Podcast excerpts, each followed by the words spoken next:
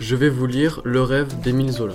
Dans les ténèbres que bleuissait la chute lente et entêtée des flocons, seule une forme indécise vivait.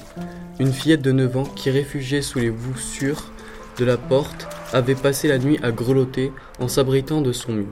Elle était vêtue de loques, la tête enveloppée d'un lambeau de foulard, les pieds nus dans de gros souliers d'homme.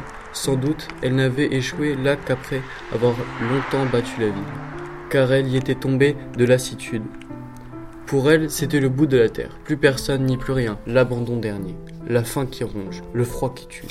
Et dans sa faiblesse étouffée par le poids lourd de son cœur, elle cessait de lutter, il ne lui restait que le recul physique, l'instinct de changer de place, de s'enfoncer dans ces vieilles pierres lorsqu'une rafale faisait tourbillonner la neige.